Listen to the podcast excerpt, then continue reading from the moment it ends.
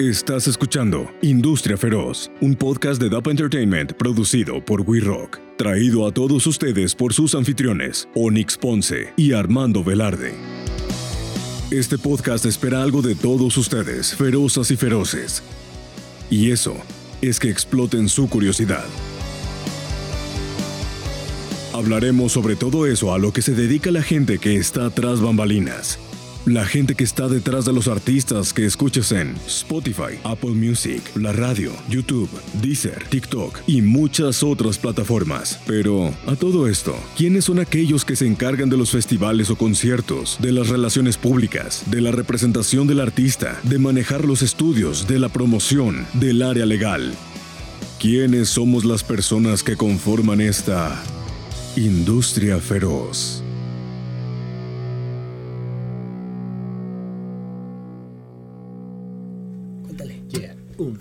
Por motivos de copyright, la versión completa de este fragmento de Mentirosa de Elefante, interpretada por Rafa Loar y Armando Velarde, únicamente pueden encontrarlo en nuestro Instagram y TikTok. Y sí, nos descubrieron. Eso también nos ayuda a nosotros a tener más contenido en nuestras redes sociales. ¡Aplausos! ¿Cómo no? ¿Cómo no? Nos sigue faltando el controlcito de efectos de sonido. De Carly. Ferozas y feroces, bienvenidos a un episodio más de Industria Feroz. Como siempre, su host, Onyx Ponce, que me estoy de verdad emocionando mucho. Creo que nunca, nunca había tenido esta experiencia de, de tener tan de cerca una interpretación en vivo original, además, sobre todo.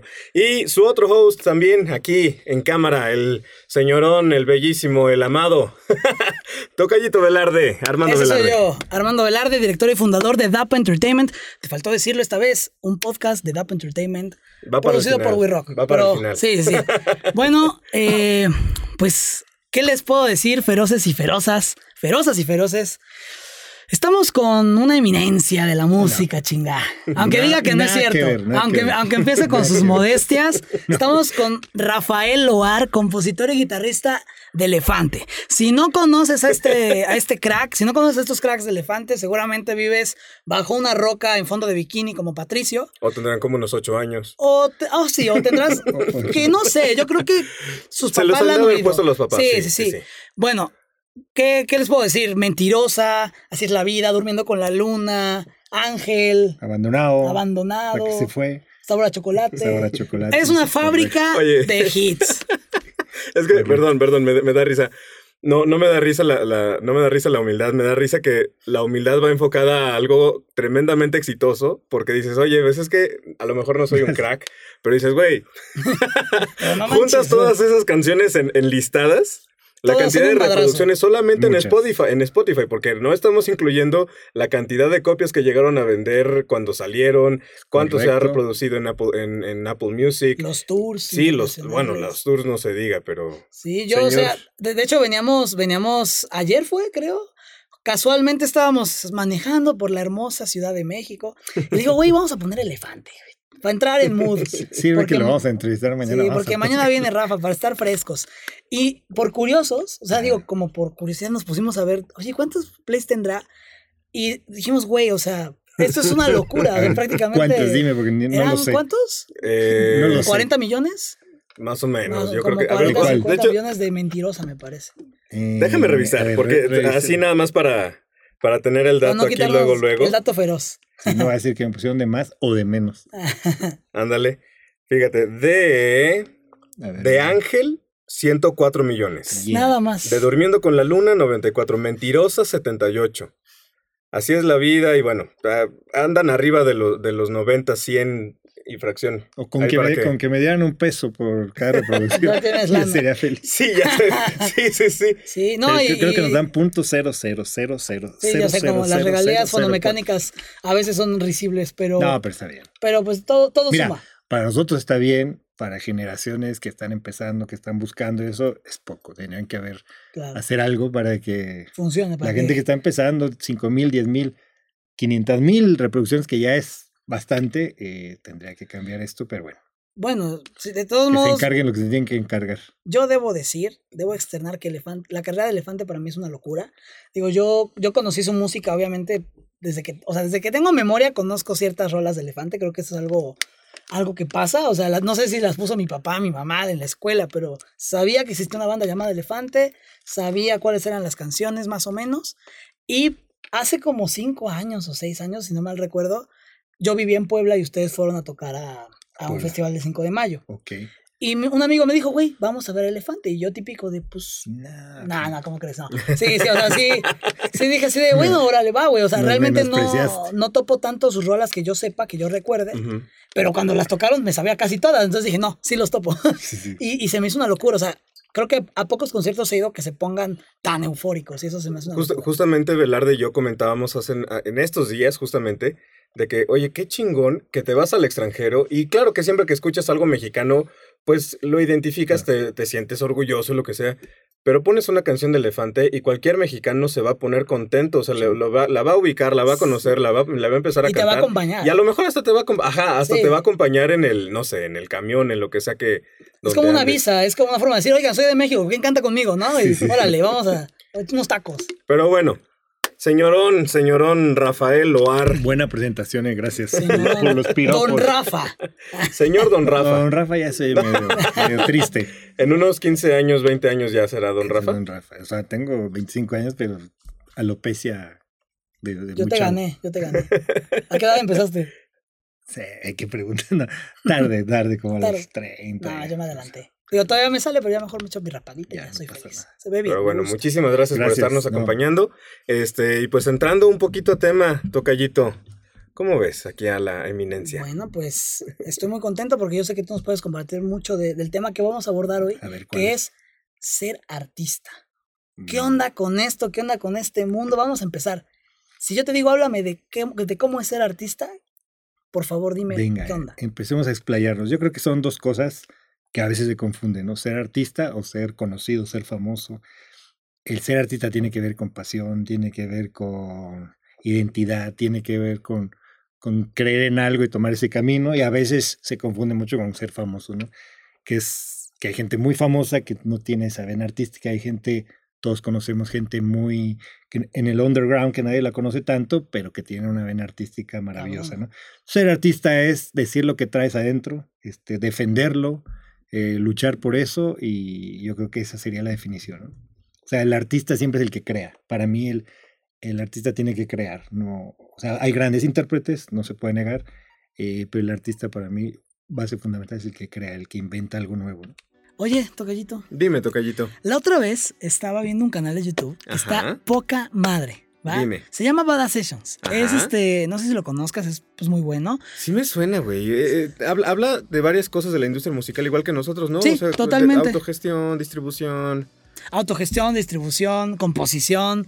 E incluso, ¿sabes qué? Analiza mucho artistas, analiza discos, analiza marcas para que, pues para recomendarte con qué grabar si estás empezando tu estudio. Yo creo que es una gran opción. ¿Por qué no se la recomendamos a los feroces? Yo creo que sí. Vayan a suscribirse al canal de Bada Sessions para que puedan aprender de muchísimas de las cosas que hablamos aquí en Industria Feroz, pero de una, de una manera mucho mejor explicada en lenguaje de los mortales. Y con un gran sentido del humor. Así que feroces y ferozas, vayan a ver a Badass Sessions. Suscríbanse. Suscríbanse. Yeah.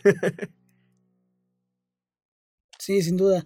Hay, de hecho, dentro de las características de un artista, eh, eh, justo la parte que dices que es la credibilidad artística, ¿no?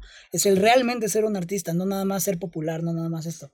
Y ese es un factor que, bueno, por lo menos a mí en la escuela como, como que enlistado, Claro. más o menos así me lo pusieron, ¿no? Que es algo muy importante que encontrar en ciertos artistas. Y creo que Elefante es un gran caso, ¿no? O sea, eh, tú eres, lo platicábamos antes de entrar a cámaras, pues tú eres muy trovador, ¿no? Muy, compones muy Me de gusta. ese estilo y de repente llegas con Elefante y, y como que crean algo, pues único. Digo, no sé tú, Tocallito, pero yo nunca he escuchado algo que realmente se le parezca a Elefante. No, sea, no, fíjate, que- fíjate escuchas y- que, eh, de hecho, hace, hace poco ubicamos a una, a una, a una banda que, que nos, comen- nos compartió Quique Cervantes, justamente su manager, la banda se llama Dimitri Las Brujas, Muy y bueno. lo empezamos a escuchar cuando, después de que él nos lo comentó, y dijimos, ¿sabes qué? Está muy padre, está muy bonito, y creo que ahorita es algo refrescante con, con respecto a, la, a lo demás que hay allá afuera, pero dijimos, ¿sabes qué? Se parece a con tintes de...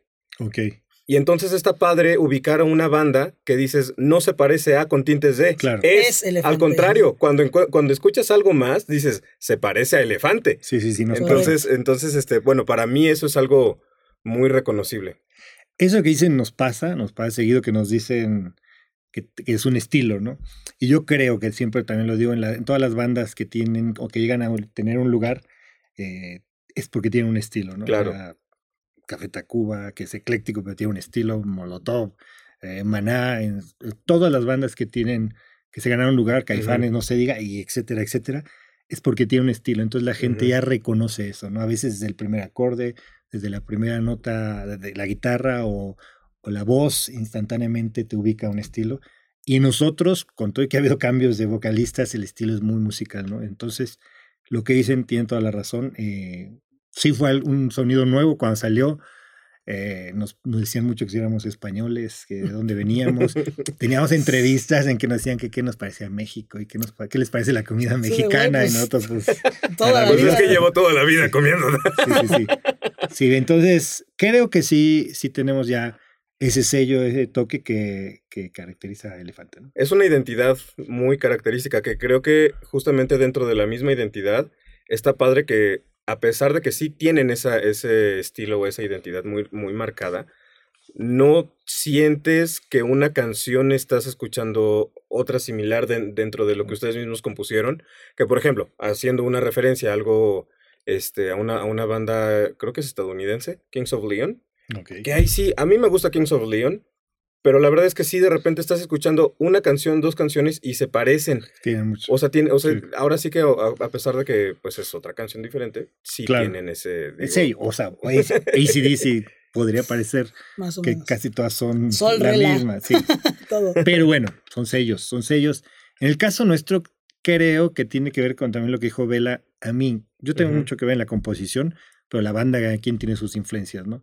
Entonces, yo sí vengo de un lado muy trovador y de un lado muy rockero clásico, a Ujú. Queen y Pink Floyd. Entonces, sí, hay una mezcla de esas cosas, ¿no? Entonces, por eso podemos sacar algo, una balada como Durmiendo con la Luna, Rolón. y otra que no tiene nada que ver como así es la vida y caben. Por eso yo creo que también Vela lo dijo que en los conciertos es como es una mon- montaña, montaña rusa esa madre, güey. Sea, estás Porque- bailando, lloras, vuelves a bailar. Sí, sí pasa. ¿eh? O sea, con durmiendo siempre está llorando en las primeras filas. No sé si sea muy bueno eso o malo, pero siempre, siempre están llorando en las primeras filas. Siempre se acuerdan de alguien. eh, y muchas veces se acuerdan de alguien que ya no está les pega más duro. Entonces, pues sí, elefantes es.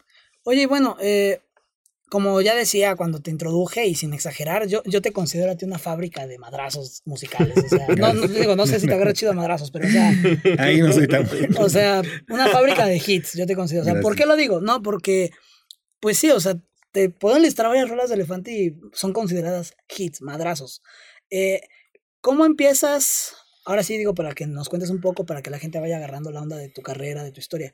¿Cómo pasas de componer en tu cuarto, de empezar como a buscar escena y de repente, boom, elefante? O sea, Pues mira, Elefante surge eh, hace mucho, hace mucho tiempo, tocando en bares, tocando en antros donde se pudiera, donde nos dieran espacio, 20 gentes como todos, 50, 100. Y empezamos ahí en esos tiempos, empezamos a agarrar como la batuta en cuestión autoral, Rayleigh y yo, que, que somos muy amigos y en esos tiempos estaba con nosotros. saludos, Rayleigh. Saludos. a Y ahí estábamos, ahí estábamos, este, componíamos, empezamos a componer, etcétera. Pero pasamos de con todo lo que tiene que pasar eh, el, el músico, eh, que es del bar de 30 personas, luego 50, 60, 80, búsqueda en disqueras, muchas disqueras que te dicen que no te veían, que no es lo que, que Buscan. buscan y que creen que la gente no se va a conectar hasta que hay una en esos tiempos. Bueno, ahorita si quieres entramos a eso, Simón Medina tiene mucho que ver y Peer Music, que sigue siendo mi editora, eh, le apostaron a hacer un disco independiente. Estamos hablando de otras épocas, eh, eh, otros momentos. Un disco independiente, nos fuimos a España a hacerlo y cuando estábamos terminando el disco independiente, ya teníamos una disquera Sony que le había encantado unos demos que habían llegado. Entonces duramos de independientes 15 días. Aunque lo que... No aunque- manches, sí, sí, sí, porque Eso lo- Güey, dije, Eso escuché increíble. 15, escuché 15 y me empecé a mal viajar. Dije, ¿a poco todo este tiempo de independientes? 15 No, días. Ah, no, bueno. 15 días. 15 días porque estábamos grabando el disco y ya lo... Nosotros estábamos grabando en España y aquí ya... ya estaba- casi estaba firmado. pues. estaban interesados, nos hablaron y lo firmamos. Lo único bueno de todo eso es que fuimos independientes artísticamente. ¿eh? La Les disquera, dieron libertad. pues ya estaba hecho el disco, entonces la disquera Claro. no, no le movió Sí, lo tomó nada. así Nada. como estaba. Y a partir de ahí siguió respetando todo porque como fue, muy bien ese disco, ya dijeron la disquera, va. Como, bueno, para los que no saben, Simón Medina es, de hecho, es, es un gran amigo de los dos. Por Gran él nos amigo. conocemos precisamente. Y ya lo tendremos por acá. Perfecto. Pero pues sí, o sea, es, es, es, es que 15 días. O sea, digo, a mí sí se me hace una locura, ¿no? O sea, mira, tardamos antes de lo que tarda toda la gente buscando, dándole vueltas a la disquera, buscando que un amigo conoce a no sé quién, y etcétera. Pero cuando salió el disco a los de la noche a la mañana, seguramente la han escuchado, eh, fue número uno en México y en otros países a los dos meses de que salió el disco. Entonces sí nos, nos sorprendió, ¿no? Sí pasamos de, madrazo, es que pasamos de tocar en para 100, eh, 200 personas, 300 a tocar para 20 mil en tres meses. Entonces Wow. tuvimos, tuvimos Sí, mucha suerte. ¡Wow! Cuando ya llegó tuvimos mucha suerte. Hay discos que están ahí enlatados, años. Hay discos que están enlatados y no pasa nada. Hay discos que están enlatados dos años y pasa algo muy grande. Hay muchos ejemplos. Pero el nuestro salió a los tres meses y ya eran hitas. Wow. Oye, Sí. yo me, me interesó mucho algo que estabas comentando de, de, de eran otros tiempos y, y me generó esta, esta incógnita de, de saber, desde la perspectiva tuya como artista, como compositor o bueno, como escritor también, ¿cuál ha sido la experiencia de la evolución de la industria desde que entraste o desde antes de que, desde que estaban tocando puerto y todo hasta ahorita, o sea, hasta hoy en día? ¿Cuál ha sido la Bueno, totalmente. evolución. Un cambio absoluto, ¿no? Antes era Completo. casi, casi el único camino era entrar a una disquera que le apoyara, que te apoyara y ahí empezar a, que, a difundir la música. Ahora, bueno, hay miles de formas de difundir la música. Tiene pros y contras, o sea, porque hay muchísimo más gente haciendo música, muchísimo más eh, propuestas eh, arriba, entonces es más difícil en un sentido sobresalir. Antes casi era que una disquera creyera en ti y, y sucedían cosas, ¿no? Había que tener un peso específico, bueno, no vamos a quemar ni decir nada porque también había muchos productos hechos, lo que le llamaban en esos tiempos productos medio plásticos, eh, pero también había cosas que grandes artistas, ¿no? Entonces, el cambio radical en todos los sentidos, ¿no? Pasamos de la venta de CDs eh, a, a la superpiratería en todo, a todo lo que da. La que no lo bajaba en una computadora, lo compraba el CD pirata. Entonces, para Lo los que- autores no había nada, ¿no? Lo que era antes Ares y LimeWire y todo eso. les- Exactamente. De hecho, el que de hecho, tenía posibilidad lo bajaba en una computadora y el que no se iba a comprarlo al mercado a Al 5 tianguis. pesos del tianguis. La USB. Entonces, era, Bueno, cuando. era No, la. USB vino después. Sí.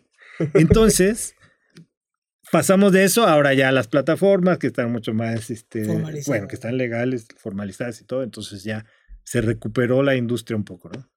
Ok. ¿Qué querías preguntar? Sí, yo no, de- también, de yo eso- creo que de es la misma, mismo. pero échala. De eso, o sea, ¿cómo, ¿cómo los impacta a ustedes la cuestión de la piratería? Vamos a tener justamente en otros episodios del podcast tanto a Andrea Pastor como a Simón Medina. Simón. de que publishing nos y van entorno a- legal. Ajá. Que ellos le van a saber mucho más. Claro. Sí, pero, pero, como igual, artista, igual de, de- como Sí. artista, ¿cómo, cómo viviste? directamente, a ver, siempre lo digo, el eslabón que menos sufre la piratería, sufrió la piratería fuimos nosotros. Nos pegaba, pero acuérdense que la industria es gente que trabaja en las disqueras, editores, este, músicos. El artista es como el eslabón más, a- más alto, que te pega muchísimo, pero sería injusto que nos quejáramos más nosotros que toda la industria. Claro. Íbamos, íbamos a Venezuela y había en Sony Venezuela 150 gentes trabajando, a los tres años había tres. Uf. Entonces ahí sí pegó durísimo. eh, y a nosotros, obviamente, en cuestión de regalías, eso no existían. O sea, cuando vino ese pirateo por todos lados, no existían. eh, de repente, en alguno de los noticieros más famosos de esa época, agarraron a unos piratas y abrieron unas cajas así, ya sabes, la policía en pleno noticiero y puras cajas de elefante eran. Me acuerdo perfectamente bien que por un lado, pues difundían tu música. digo, al, menos era una señal de, oye, si la nosotros estoy vendimos rompiendo, ¿no? de ese disco. Oye, no, güey, pero es que luego, luego está la otra cara de la moneda que en cuestión publicidad también se prestaba mucho a un rumor de, ah, pues la misma disquera lo hace, o sea, como que la misma disquera Sí, los mete para difundir. se presta, no nunca, a mí no me consta nada, pero decían que de repente, y si vendiste un millón de discos, realmente estaban en la calle 15 millones de discos seguramente. Por eso Elefante lo conoce tanta, tanta, tanta gente porque Estaría chido que existiera como el disco de oro pirata también, ¿no? ¿De cuántos piratas vendiste? hubo, un momen- hubo momentos, hubo momentos en que los dieron. No O manches. sea, en, serio? en Tepito, ya, una, ya de burla absoluta a todo. No mames. Hubo artistas que los invitaban a darles su disco. de ¿Es oro. en serio? No en digas serio. eso. ¿Les No me acuerdo de quién, si me acordaba de quién les diría, eh, a quién le dieron, le ofrecieron. Pero ya era una broma. chiste, pero... Ya era Sí, una sí, broma sí. abierta de todos, o sea, de, de todo el mundo. Muy franco es que me era pedo, güey. Era pedo, güey. No, es real, imagínate. Ok, Lo hicieron en Tepito así, dijeron, le vamos a dar su disco de oro a, no me acuerdo qué artista. fue. Oye, pero bueno, eh, pese a la- al impacto que tuvieron con este tema de la piratería, que, a lo, que por lo que eh, entiendo no fue inexistente, pero tampoco fue lo más mortal del mundo, supongo que también ahí, Fue mortal para la industria, claro, pero a ti como artista, como, porque menos dinero, menos proyectos, menos inversión para nuevos talentos, etc. Claro. pero a lo mejor dijera Onyx la otra cara de la moneda, digo, yo, yo defiendo el entorno legal y estoy Sí, contra no la tiene que ser, no, yo Sí, sí, también. sí. pero también quiero pensar que eso facilitó a mucha gente más a escucharlos, a conocerlos, que al final pagaban un boleto para ir a sus conciertos. Eso es correcto, pero yo también voy por la vía legal justo por eso. Elefante sigue, pero esa gente que hablé directamente de las disqueras de Venezuela, la disquera en otros países, pues se quedó sin trabajo masivamente mucha gente, ¿no? Maquiladores, o sea, la industria, esto, los, los que tocamos somos los que estamos ahí tocando, todos sabemos que hay ingeniero de, de los audio, ingeniero hay sí. promotores, este, empresarios, hay un monstruo atrás de la industria. Por eso ahora que pegó con la, seguramente hablaremos de la pandemia, pues a nosotros otra vez somos labón, pero hubo un montón de gente que, que perdió, Y es la que, gente que vive más al día, ¿no? es que, bueno, por, por lo menos viéndolo con, desde una perspectiva eh, general del modelo de negocio, de cómo era la industria, cuando ustedes empiezan a pegar, pues a ustedes les tocó que la mayor cantidad de ingresos provenía justamente de los, de los shows, Sí. de los espectáculos. Entonces, por mucho que justamente, bueno, yo lo veo, es una teoría a lo mejor, pero yo lo veo de esta manera. Al momento de que ustedes se hacen más populares justamente por este lado y que no les pega a ustedes como artistas tanto por ese lado, si era gente, como decía Velarde, que estaba pagando el disco, o digo que estaba pagando el disco, que estaba pagando Claro. la entrada al concierto, y ahí sí, pues con el modelo de negocio de antes, a ustedes les, les terminaba beneficiando. Lamentablemente, justamente. A costa era- de otras sí, no, cosas. a costa, a Sí. costa de trabajos, de, o sea, de, de gente que tenía que alimentar, porque de eso está conformada la industria. Claro. Sigue estando conformada de gente, sigue estando conformada de, de, pues, personas apasionadas y que le están metiendo mucho, Sí, uno ve un concierto y atrás hay mucho coco. realmente, Sí. directamente en el concierto, 100 personas trabajando, en un gran concierto, ¿no? Claro.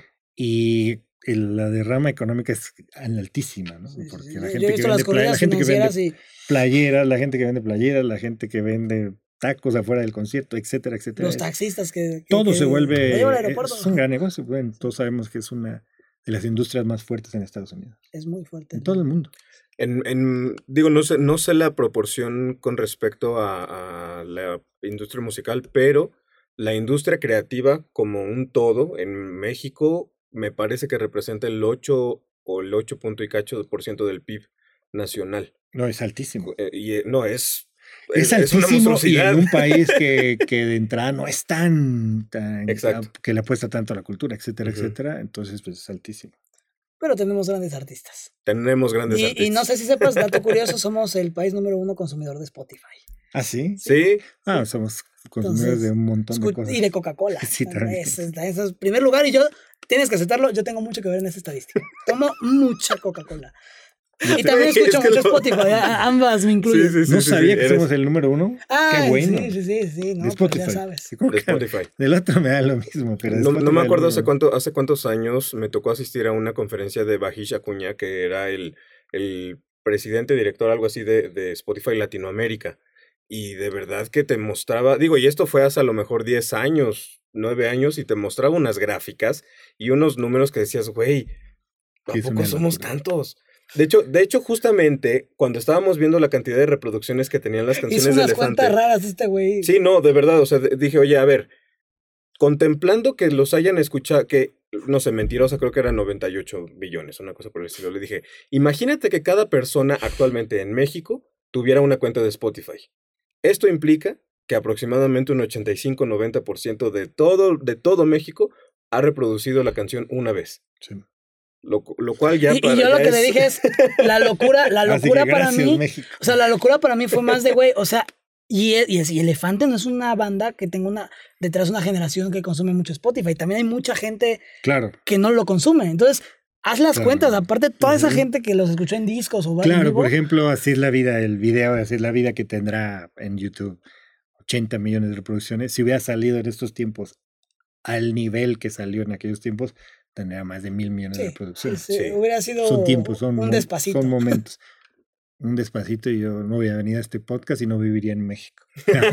Das en Miami. Broma, broma. De que, nada más por Zoom, bro. Broma, no a. Sí, sí, sí. Ahí habríamos editado para acomodar el, el recuadrito de... De hecho, oh, lo siento, Velarde, Sí, yo no sí, español. Pero como no, aquí estamos. Oye, y ahorita que, que, que dije lo de yo no hablo español de broma, ¿cómo les va en Estados Unidos? Porque ahora que estuvimos cuadrando esto, pues me contaste que andabas En que... Estados Unidos, de maravilla, ahorita, eh, después de la pandemia, em, vamos a cerrar con 50 conciertos en, en Estados Sí, No Unidos. 50 mames. conciertos en Sí. Estados Unidos. Empezó a, a haber muchos conciertos, entonces llegamos a 38, 36, entonces dijeron, vamos a cerrar en 50, Super tour. todos lados, este, California, Nueva York, Chicago, Miami, Tampa, ciudades que no sabía que existían, de repente, ¿dónde estamos? Y ya decían, estamos en Raleigh, oh, qué maravilla. Y así, ¿no? O sea, es una gira bastante ¿Y en fuerte. México? ¿Con cuántos conciertos? No, en México siempre no paramos de hacer conciertos. Ahorita vamos a parar un poco porque queremos planear una gira más, este, Formal, más más. formal, pero no, la pasamos Siempre tocando. tienen fly dates, ¿no? De que los Sí, y y allá. tocamos en todos los rincones, todos los rincones de México. O sea, hemos tocado en, en cada estado, segurísimo, pero en cada estado en 15 ciudades. de- Sí, sí, no solo en la capital, sino en Sí, no, en cada lugar hemos ido a todos los rincones, eh, unos maravillosos, unos lejísimos, unas carreteras rarísimas, pero sí nos No, digo, o sea, sí tienes, pero viajas así, sí, bueno, cuando, digo, yo te platico, cuando estaba yo cuadrando el, el poder tener aquí a Rafa sentado, Sí, sí, casual por audio, oye, perdón, mi vela, mira, vamos checando, es que ahorita estoy en Los Ángeles, es que ahorita estoy acá. sí. Te lo- me lo decías así, no, acabamos de tocar en tele, yo no mames, Sí, es que este sí te cabrón". tocó, te tocó esa época que andamos allá. En Entonces nos vamos gabacho. 15, 15, 20 días, nos desaparecemos de México y ahí vamos puebleando en 50. Estados Unidos. Y oye, y en el resto de Latinoamérica, ¿cómo les va? Muy bien en Ecuador, la, la música se oye en todos lados, este, Bolivia, vamos mucho, Ecuador, vamos mucho, mucho. En Ecuador, eh, eh, vamos, ya se cuenta que estamos tocando aquí en México, Querétaro. se llena, pues. Saben todas, se cantan todas. Ahora sí, gracias a estos nuevos tiempos de plataformas digitales, ya la música sí es mundial.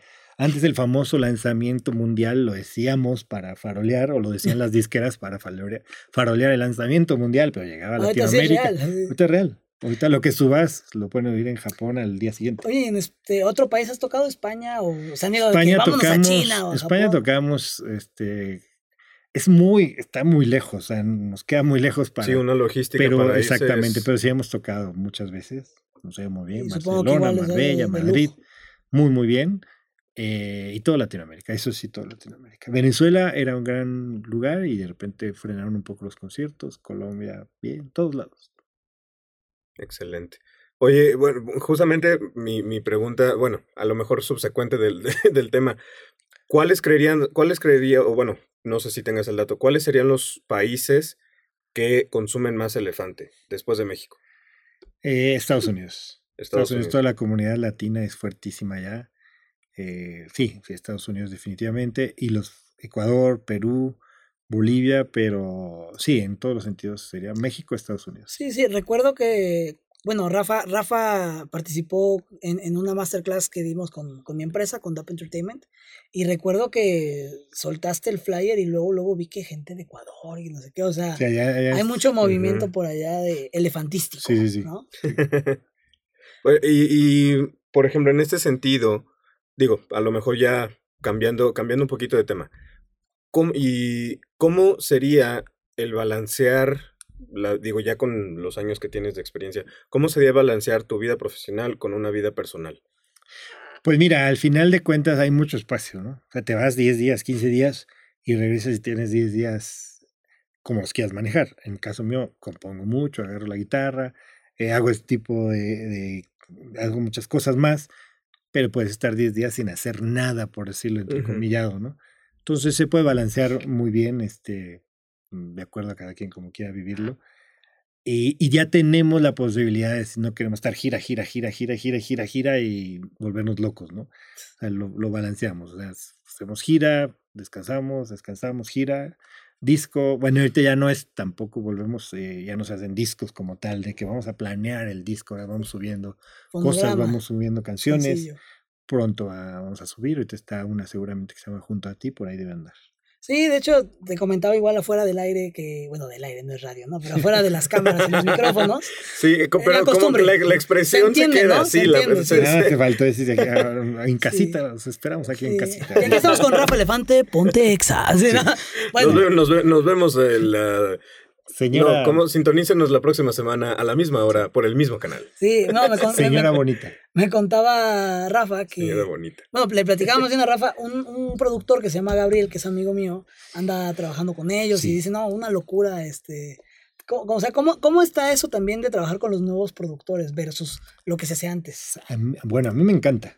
Okay. A mí me encanta, yo compongo con mucha gente, hay gente que, que no le han grabado, etcétera, yo compongo, o sea, no, no me, no, me, me, gusta. Me gusta componer mucho. Eh, solo es mi hit más, que es cuando realmente me, me, me, vuelco, o con alguien que ya tenga mucha conexión, o como en esa primera etapa con el Monster. Pero me gusta. Entonces, como es maravilloso, aparte creo que sí se abrieron escuelas muy poderosas de, de música, de producción, en todos los aspectos. Seguramente están mejor preparados eh, musicalmente en cuestión producción no significa que sea mejor o peor porque también a veces más es menos, etcétera, etcétera, ¿no? Entonces, cada momento es maravilloso, pero a mí me gusta. Y oye, ¿cuál, digo, regresando al tema de ser artista, o sea, ¿cuál crees que es el principal reto? O sea, para dedicarse a este pues el, eh, yo creo que es la valentía de tomar la decisión, ¿no? Ustedes están en algo que, que es parecido, que es como si no tienes nada, o sea, todo lo tienes que crear, ¿no? Y también la generación de ustedes, pero, pero lo que se dedican a ustedes y la música. Todo lo tienes que crear. Por ejemplo, ser compositores, no tener nada, agarrarte con la guitarra y decir, ¿y de esto qué voy a hacer? Voy a, cuando empiezas, voy a vivir de esto. O sea, todo tengo la guitarra y qué, y no hay nada. Ese es el principal reto, tener esa valentía de decir, voy con todo y si le digo a la gente que se logra, ¿no? No ese rollo de que lucha por objetivos. Y, no, no, es lo romántico. Es se objetivo. logra, se logra. O sea, también mientras el dinero no sea tu Dios, todo tiene, es más fácil. Y, y se logra. Oye, sí, sí. No, no, realmente yo, bueno, uno de los grandes males. No, no, eh, real. En un real. sentido es eh, el dinero como tu Dios, ¿no? Sí, que no hagas esto por lana. ¿no? Exactamente. No lo hagas por, por dinero y va a llegar. O sea, va a llegar el dinero. O sea, si es tu Dios, nunca va a llegar el, que, el, el suficiente, porque estás embelesado con eso, ¿no? Pero va a llegar, va a llegar y moverse, ¿no? O sea, ustedes lo saben, eh, abrir puertas, tocar puertas, este, buscarle por todos lados. Nosotros hubo disquera tras disquera que decían que no, que no lo veían, y que creían bocas, que no. pero rico, ¿eh? Sí, amigos también que nos tuvieron ahí en la disquera ya para firmar y, y no, pero a veces tampoco dependía de ellos, sino de alguien más arriba, más arriba. etcétera. Entonces, yo creo que valentía, valentía para decir, me lanzo con todo y va. Oye, y bueno, ¿de qué crees que hay que estar hecho para esto? O sea... De, de pasión, de vocación. Eh, y lo primero que, como empezamos esto, no... Ni tratar de no hacerlo por fama, por, por reconocimiento, por dinero. Seguramente muchos que lo han intentado así lo han logrado y han tenido fama, dinero y reconocimiento, está perfecto. Pero si ese es el motor, eh, no es el inicio. Yo creo que no es un buen inicio.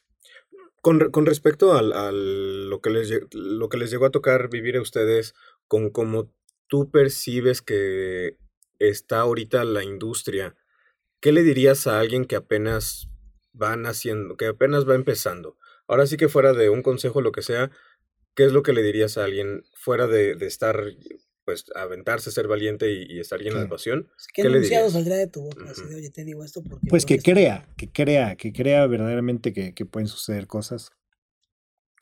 Eh, en el sentido, siempre hay muchas voces que te dicen que, que no, que es difícil, etc. Es, es creer, es creer. A, nos- a- a todos nos ha tocado esas voces que te dicen que, que no va a pasar, pero yo creo que es creer que, que pueden suceder las cosas. ¿no? Todos, todos, todos, ah, lo mencionamos hace rato, nosotros tocamos para 200 personas y a los tres meses tocamos para 10 mil, 15 mil, ¿no? Todos empezamos de cero, todos, todos, todos. Entonces, que, que crea en lo que está haciendo. Y sobre la composición, ¿qué, o sea, no sé, qué nos puedes platicar? O sea, ¿cómo ha sido tu proceso como compositor? ¿Cómo compones? ¿Cómo te sientas? ¿Y, y cómo evoluciona al fonograma que nosotros consumimos en, en streaming? Y bueno, Silvio tiene una frase hermosa para hablar de las canciones que dice que una canción es la más íntima y la más indiscreta. Es increíble porque tú la haces de manera íntima en tu habitación o donde compongas y después la conocen, ahorita vimos los números, millones y millones de personas. Entonces, mi proceso sí necesito un lugar solitario, con cierta energía, o sea, con cierta energía y agarrar la guitarra. Cuando logro eso, siempre, siempre sale algo que me gusta. ¿no? Escuchar mucha música diversa. Yo sí me chutaba, cada quien lo que quiera, pero yo escuchaba Vivaldi, Bach y todos me encantaba, lo sacaba, lo tocaba. Eh, Silvio Rodríguez, Pablo, trovadores de los más grandes, Aute, Joaquín Sabina, Queen, entonces me llené de un montón de influencias. Diversas. No lo hacía con ese fin, ¿no? O sea, no lo hacía, voy a llenarme de influencias, sino era natural lo que me gustaba Sí, escuchar. ah. Y ahora como compositor me doy cuenta que me sirvió mucho. Entonces al- a, los que están empezando les diría escuchen mucha música de- di- diversa. Si van a escribir en español, escuchen en español. Importantísimo, a grandes autores en español. Ya si van a escribir en otro idioma, pues el idioma que, que van a escribir. No, y ahorita es muy Lean. fácil, ¿no? O sea, tienes Lean, un como, catálogo. como para escribir hay que leer Ok. poesía, hay que leer, o sea, en general sirve, te ayuda más. Prepararse, informarse. Oye, obviamente las malas experiencias siempre son parte del camino y claro que te ayudan a aprender y a prepararte y todo. Eh, si quieres, sin mencionar nombres, sin mencionar, sin apuntar dedos, ¿cuál crees tú que sería la, la experiencia más gacha que les tocó vivir a ustedes como elefante a lo largo de la carrera? Y, qué, y si consideras que pudo haber algo que pudieron haber hecho diferente para evitarlo o para salir de eso más rápidamente. Y yo creo, mira, son posturas, ¿no? Cada quien ve, hay gente que se hunde en un vaso de agua y en mi caso es todo lo contrario, entonces ninguna la he visto como verdaderamente dramática. Yo creo que es esa búsqueda, eh, la- puede hacer esa búsqueda de, y ese rechazo constante de, de, de disqueras, ¿no? Pero como te digo, no es dramático porque tú estás creyendo en lo que estás haciendo, ¿no? Y sabes que va a suceder. Y sucedió. Eh, yo creo que real, yo creo que realmente Sí, güey, sí. O sea, sí, sí. Oye, no, yo sí. creo que es eso, yo creo que es Sucedió. eso, ese choque de estar mostrando y no mostrando, no que debe ser muy fuerte. Te digo, cada quien lo ve como, pero ni me acuerdo tanto de esa energía, no la veo como algo muy duro, muy triste, muy, pero yo creo que Es más que nada ese momento- y. Pero sí puedo decirlo así, en el entorno sí había desesperación a veces, porque no están pasando las cosas, etcétera, etcétera. A mí, por eso lo digo desde mi punto de vista, no fue tan dramático. Eh, no dependía mi vida de tener disquera o no, ¿no? Entonces, volvemos al, al dinero, al Dios dinero. Si tú dices, es que necesito llegar ahí para conseguir mucho dinero, por etcétera, etcétera, Vales madre. exactamente, hay frustración. Si no es el fin, no hay, su- no hay frustración. Y ya estando arriba, o sea, ya pegando como elefante, algo que, que tú digas, híjole, esto estuvo cabrón, ¿no? Esto estuvo muy difícil. Pues mira, es que voy a, voy a decir cosas que no debería, pero las voy a decir. No, no es que es como ves la vida, ¿no? Es como ves la vida. Por ejemplo, con la Es caprichosa. Sí, la vida de. las- la vida, la salida de Rayleigh al mundo le hubiera pegado. Es más, le pegó a la industria, le pegó a la gente. Hay gente que sufrió mucho eso. Fans, sí. a mí en lo personal no me pegó porque yo creía que era necesaria, ¿no? Oye, Yo ahor- creía que era necesaria, entonces. claro. Ahorita que dije, que dije lo de hacer la vida de caprichosa, tengo que contar una historia personal súper Venga, cagada en la que estás cuenta. involucrado. Es rapidísima. No me acuerdo cuándo fue, pero creo que fue a finales del año pasado. Yo estaba pasando por una situación muy complicada, emocional. Y, y fue más o menos por esas fechas que estábamos trabajando contigo lo de la masterclass, ¿no? Entonces recuerdo que yo estaba destrozado y por alguna razón ese día me acordé de decirte, oye Rafa, todo bien con la master, vas viendo en popa, perdóname por eso, pero pues hemos estado Claro. así. No Tiempo, me acuerdo. o sea, le conté que estaba pasando por cosas difíciles y, y Rafa, o sea, me manda un audio diciéndome, mi vela, así es la vida de caprichosa, güey. Yo de, no sé, o sea, yo sé que empatía es una frase, güey, pero, o sea, que, no sé si me explico, Sí, o sea, no, sí, sí, que sí, el güey sí, que claro. compuso, o sea, uno de los compositores de la rola, Sí. te diga, oye, güey, así es la vida, no hay pedo. O sea, esa sí es la vida, de cualquiera pudo venir y, ah, gracias. Pero viniendo pues de ti sí fue como un blow your mind bien cabrón, no, no sé cómo, me sentí así como de, güey, me mama lo que hago, cabrón, me mama lo que hago. O sea, digo, es, es una historia muy personal, pero Está buena. como Así que la me vida. acordé. Así la vida tiene energía. Cuento una, una anécdota. Eh, en Chile se nos acerca un- una persona y nos dice, oigan, son elefantes, sí. Me iba a quitar la vida hace una semana, así de drástico. Y oí esa canción y dije, no, sí, sí vale la pena. Entonces, ese tipo de, de actos llegan Chale, durísimo. sea, Uno sí. no sabe cómo impacta, qué pasa, qué sucede. Eh, Esas millones y millones de reproducciones son historias de cada persona, ¿no? Se casan con las canciones. Las ya hacen que ya- suyas. ¿no? las hacen suyas. Ya que se pelean, se, se dedican otras, etcétera, etcétera. Sí. Sí, yo creo que todo, bueno, no sé si todos, pero eh, un buen porcentaje de mexicanos han dedicado rolas de elefante, ¿no? Pues mira, si no elefante de alguien, pero la música es básica para, Para para decir, humano. para el humano. Sí, sí, sí.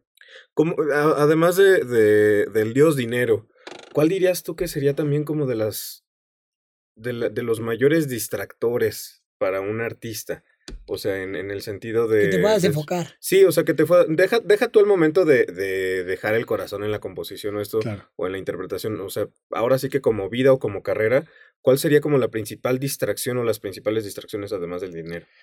Pues yo creo que una importante es que tú te tienes que generar todo, ¿no?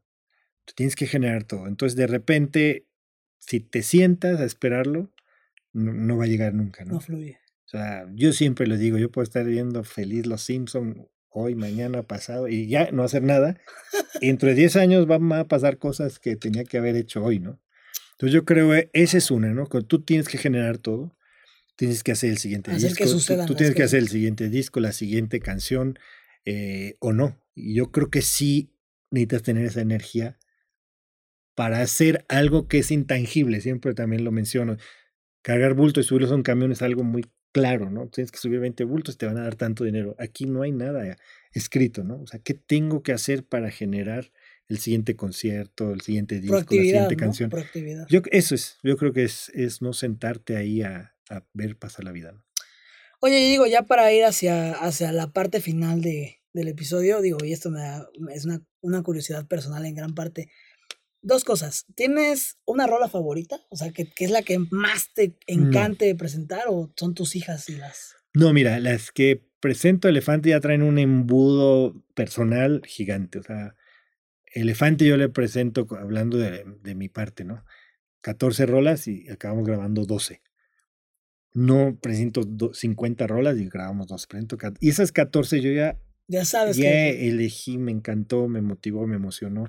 Ya balanceé en lo que quería mostrar, etc. Ah, ya, la, ya la entregaste. feliz, Sí, ¿no? y luego el, el disco personal que hice, pues un disco que, que todo es una explayarme al máximo. Es un disco, el disco personal es la mayor satisfacción.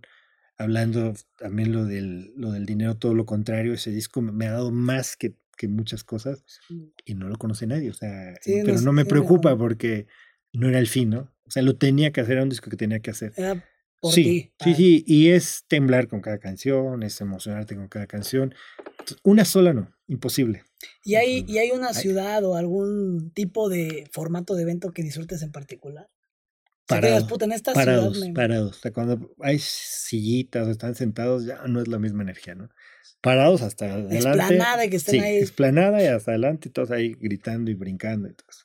No, Si ya están a 20 metros, ya cambió. Si de repente hay teatros hermosos o una, una, un el mismo Auditorio Nacional, que es maravilloso, pero sentados ya cambia un poco la energía. ¿no? Sí, Entonces, sí. a mí me dicen, bueno, a todos nos dicen, es parados hasta adelante, acá. y una- No, y los, los festivales cuando entra Elefante sí se vuelven una locura. Yo, yo, yo tengo una pregunta que a lo mejor no tiene mucho que ver, pero ahorita justamente me surgió pregunta personal. Después de toda esta, eh, pues farándula, llamémosle, este, de, de presentarse ante 20 mil, entre los cuan- quién sabe cuántos miles, ¿han tenido alguna otra presentación muy personal que dijeras eh, para, para estos 60, 70, 100, o sea, que no fuera una presentación privada, vamos, o sea, sino que dijeras, ¿sabes qué? Vámonos de toquín a no sé dónde y tocamos y... Tlaxcala. ahí, ahí sí juntas 30 personas. Estás muy cabrón. Así, eh, con conciencia, no lo hemos hecho, se nos antoja. Nos Ajá. antoja algo así muy íntimo, pero así que digamos, vamos a hacerlo para 15, 20 personas. No. lo- Bueno, el caso personal de, de Rafael Loar del disco, sí, lugares más íntimos, más pequeñitos y me encanta, ¿no? Pero con Elefante no, no lo hemos hecho así con conciencia. Bueno, Lo Si haremos. algún, si algún día se, si algún día se les antoja San Luis, los, los- les da la Lo bienvenida. sé y nos encanta. ¿Cómo estás, San Luis? ¿Todo bien? Fíjate que Hace mucho ahorita, que no hemos ido. ahorita eh, sí, hay, sí hay temas en cuestión, digo, siempre cambio de gobierno, siempre cambio de todo, esta reajustes, pues es como ver cómo están tanteándose las aguas, pero siento que es algo que se puede dar en cualquier lado. A mí me pesa, porque a mí personalmente siempre ha sido como cosas que, que no me gustan, Claro. ni vivir ni compartir, porque sí, de- yo soy muy fan de, compa- de, de compartir y de presumir donde vivo. O sea, si conozco a alguien de otro país Gran o de otra promotor. ciudad, les- siempre le- lo primero que les enseño es, mira, Huasteca Potosina, las, las imágenes así en, en- que no me has llevado, ¿eh? que no te Cuatro llevado, años siendo amigos, cinco y no me No has llevado. Yo soy de Zacatecas. Tú eres de Ahí Zacatecas, a- a dos queda horas. a dos horas de, la- de- de San Luis, justamente. cerca. Me gusta, me gusta Zacatecas. Nu- no- nunca había ido a conciencia, me había tocado ir cuando era muy chiquito, pero hace, ¿qué será? Como tres años fui y Sí, me gustó está mucho, padrísimo. mucho, El mucho, centro se mucho. me hace de lo más lindo. Hermoso. Es muy lindo. Bueno, eh, mi querido Rafa, ahora sí, vengan las preguntas Venga. del millón. Primero que nada, quiero que le compartas al público que te está viendo y escuchando Mm. una historia feroz. Historia feroz, que a la- viene siendo sí, a partir de aquí, Rafa es este cabrón y se dedica a esto. Y Tu parte aguas. Ándale. parte aguas, tomar la decisión de querer dedicarme a la música eh, a partir de los 17, 18 años, cuando me- vengo de familia de médicos, mi papá, Ah, mi papá es doctor mi también. papá fue médico, mi mamá también, mi hermana médico, todos licenciados en administración y un físico matemático. Órale. Hay, hay que decir que No manches. hay que decir que Ice, que está en la banda, y yo somos músicos, nos dedicamos a la música.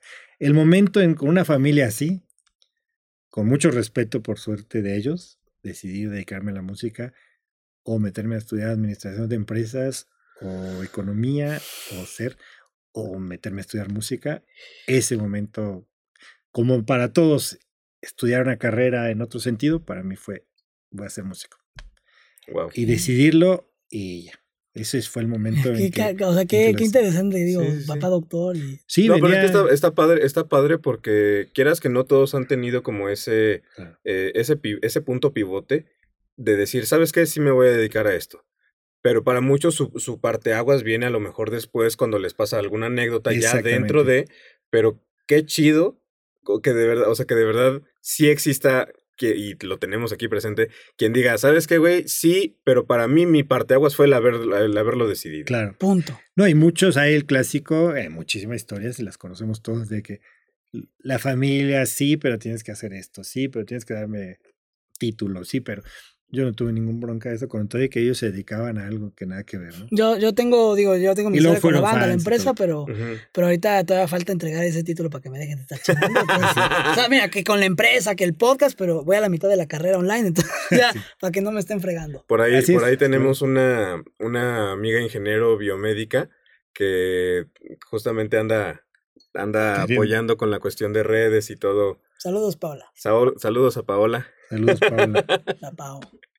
Pero sí, este, bueno, y much- muchas gracias por la historia feroz. Ahora toca el, tu- el turno de, de la parte curiosa, el, el dato feroz. Ahora sí que algún dato curioso que hayas aprendido, que hayas este, descubierto o algo que tengas ahí en el rinconcito de tu cabeza y que digas, a lo mejor no todos saben esto. Pero para cultivarlo les voy a decir.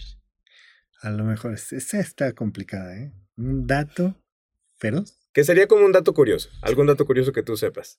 Yo, yo tengo uno, digo, obviamente, yo, A ver, yo no lo dímelo, voy a lo mejor me pero, pero a mí se me hace, un- digo, es un dato feroz que, que A quiero, quiero externar. es no, es una pendejada, no tiene nada que ver con eso. Rafa y yo somos escorpión.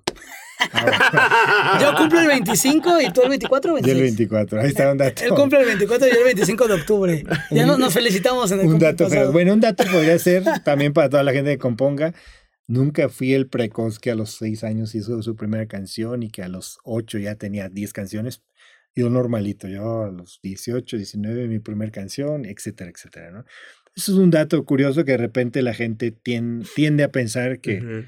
que si no empezaste a los tres años, a los Ya no se cinco, a los ocho, a los nueve, ya no, ¿no? Y se puede, bueno, yo empecé a crear, también tenía grandes referentes, entonces no era tan fácil que hiciera una canción que me emocionara.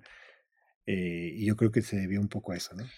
Quiero aprovechar ese dato. Sí, estuvo, sí, estuvo. Sí, No, no, no, bueno, no, me encanta. sí. Sí, Sí, sí, Perdón, sí. perdón, Estuvo antes, interesante. antes- antes Sí, de, de continuar, justamente me gusta el dato, el, eh, el dato porque va mucho en boga de lo que Velarde y yo compartimos, de decir, ¿sabes qué?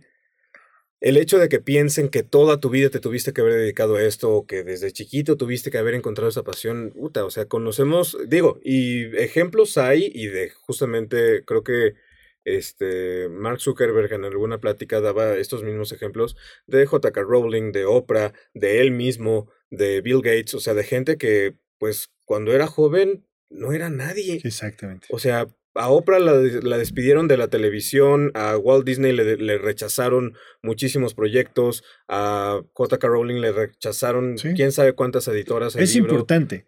Es importante porque la gente se desanima, se decepciona muy rápido, ¿no? Otra cosa sobre la pasión, ahorita que lo mencionas rapidísimo, No, adelante. la pasión no es ese desborde de energía, la pasión tiene más que ver con vocación, porque luego se confunde, ¿no? Quiero morir en el escenario. Ese tipo de cosas no son tan reales, ¿no? O sea, la pasión tiene que estar acompañada como de disciplina, de entrega, va más por ahí que con, esta es mi pasión y me voy a dedicar a esto De porque tengo la pasión. ¿no? Claro. Es- tienes que buscar muchas cosas, ¿no? Bueno. Algo, algo ibas a comentar. Sí, sí, bueno, digo, aprovechando tu dato feroz, me dio, me gustaría, y creo que a muchos nos da curiosidad, aprovechar antes de, de lo siguiente, preguntarte así rápido, de las rolas que ya están publicadas de Elefante, ¿cuál fue tu primera composición? Que re- no sé si te acuerdas.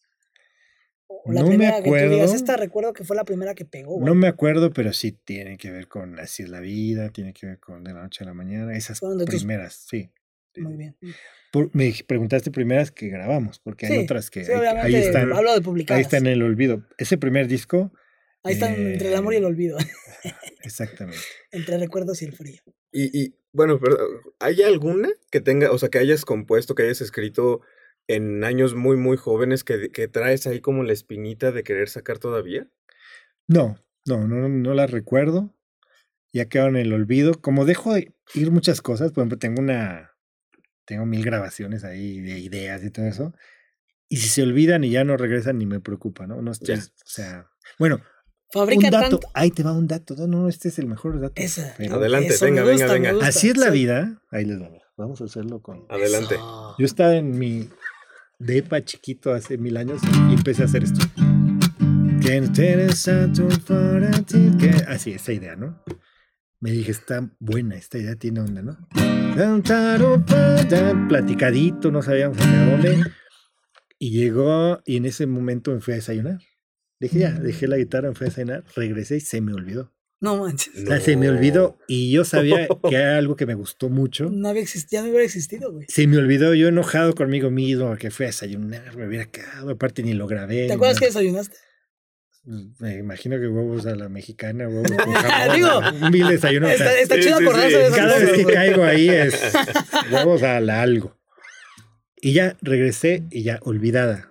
mm, De malas conmigo mismo por haberme ido y por qué no la grabé, ya sabes, ¿no?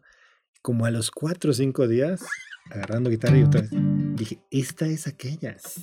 La reconociste. La reconocí y luego ya con O sea, Most- iba, iba a existir porque iba a existir. iba a existir porque iba a existir. Me acordé, no siempre pasa, me acordé. Y luego ya el proceso natural de aquellos tiempos con la banda, le dije, Monster, se me ocurrió una idea y creo que está muy buena, ¿no? La desarrollamos y eso así es la vida. Eso es un buen dato, se me Ese es creo que el mejor dato Sí, que hemos tenido sí, acá. sí, sí. Se me había ido, se me había ido la No idea. mames. Bueno, ahorita, ahorita que, ay, ahorita que, que dije desayuno, como que me dio hambre. Adelante. Me dio hambre. Ah, Venimos en ayunas, mi Rafa, porque hoy en la mañana este, fuimos a. Bueno, fui a dar una plática a la EBC, aquí en Tlanepantla, que no está nada cerca. Y nos agarró el tráfico, y entonces ya no desayunamos. Pero eso no es ni siquiera un dato feroz. Venga, ¿Qué es lo, importante, mi Venga, Rafa. El consejo feroz. El consejo que le vas a dar a la gente que te está viendo y escuchando para dedicarse a lo que tú haces. eh, convicción. Son, es que no va a haber otra porque son frases hechas, pero por Suelta. eso son tan contundentes, ¿no? Porque Ah. convicción, este, constancia, creer en lo que vas a hacer, no adecuarte a modas, no adecuarte a nada de eso, porque eso, tendencias. es- sí, eso es, nunca es lo mejor, ¿no? La tendencia va a pasar y, y el chiste que tú con lo que estás haciendo. Y tu identidad ahí se Exacto. quedó. Y la identidad, bueno, la identidad es importantísimo, ¿no? Que, que la tomes. Muchas veces estamos tan influenciados y más ahora de tantas cosas que siempre queremos agarrar caminos que ya existen. Y digo, que hagas tu propio camino y yo creo que por ahí va. Pues bueno, mi Rafa, ¿nos despedimos con Durmiendo con la Luna o qué show? Venga, toda desafinada. pues, Me la enseñaste ahorita allá afuera del estudio, pero la verdad ya como que se me está queriendo olvidar. No, ¿qué pasó? Venga, venga. Onix, de tu ronco pecho también. cántala, cántala. Por motivos de copyright, la versión completa de este fragmento de Durmiendo con la Luna de Elefante, interpretada por Rafa Loar y Armando Velarde, únicamente pueden encontrarlo en nuestro Instagram y TikTok. Creo que nos merecemos un Hijos aplauso. de su madre. Rolón. Es un rolón. Es un rolón. Un rolón con todas las, con todas las letras. Pues bueno, Rafa, gracias por Gracias, venir. mi Vela. Qué gusto Gracias, verte. Onix. Gracias por la invitación. De verdad. Me la pasé muy bien, acalorado, pero muy bien. Sí, y te digo no, es que- El clima se hace falta ya. Ah, está gustísimo. ¿no? No, es que la, bueno, ahí para. Hay un aire maravilloso, pero hay que apagarlo para los, los Sí, ruidos. sí, sí, para los micros, para el ruido, que se escuche bien, que la gente que, que tenga el placer de escucharnos puedan apreciar estas joyitas que estamos teniendo. Y pues bueno, Rafa, de verdad, un gustazo tenerte. Yo, yo, bueno, estoy, Está flipando. Sí, no, estoy, estoy flipando. No, eh, o sea, hay, hay, un, hay un niño adentro de mí muy contento como de estar viviendo esta experiencia. Este, nada a comparación de lo que está viviendo Velarde al- al venir todos los días al estudio y de traerse Claro. a sus conocidos y de ver todo, todos los procesos, pero ahorita, ahorita, ahorita. palomazo, digo. Sí, sí, sí, claro. Pero ahorita para mí esto es de verdad muy Nuevo. importante. Muchas Qué gracias. maravilla. Este, gracias por acompañarnos. Este, y pues bueno, los invitamos de verdad a que sigan escuchando los demás episodios de Industria Feroz, un podcast de DAP Entertainment producido por We Rock. Ya. Feroces y feroces, nos vemos. Saludos. Bye bye. Esto fue Ser Artista con Rafa Loar, un episodio de Industria Feroz, un podcast de DAPA Entertainment producido por We Rock. En el próximo episodio. Hola, soy Simón Medina, director de Monster Music, y los invito a escuchar mi episodio en Industria Feroz. Descubre junto a Simón Medina cómo evolucionó la industria, los diferentes modelos de negocios de las disqueras, el proceso de descubrir a una de las bandas más grandes de México. Esto y mucho más tendremos en el próximo episodio de Industria Feroz. Industria Feroz es una idea original de Armando Velarde. Arte a cargo de Nicté Ponce. Producción y edición audiovisual a cargo de Onyx Ponce. Conducción a cargo de Armando Velarde y Onyx Ponce. Alianzas y contenido, Armando Velarde. Studio Manager de We Rock, Daniela Varela. Agradecimientos especiales a Erika Bada, Paola Monroy y Elena Bade. Nos escuchamos la próxima semana. Ferozas y feroces.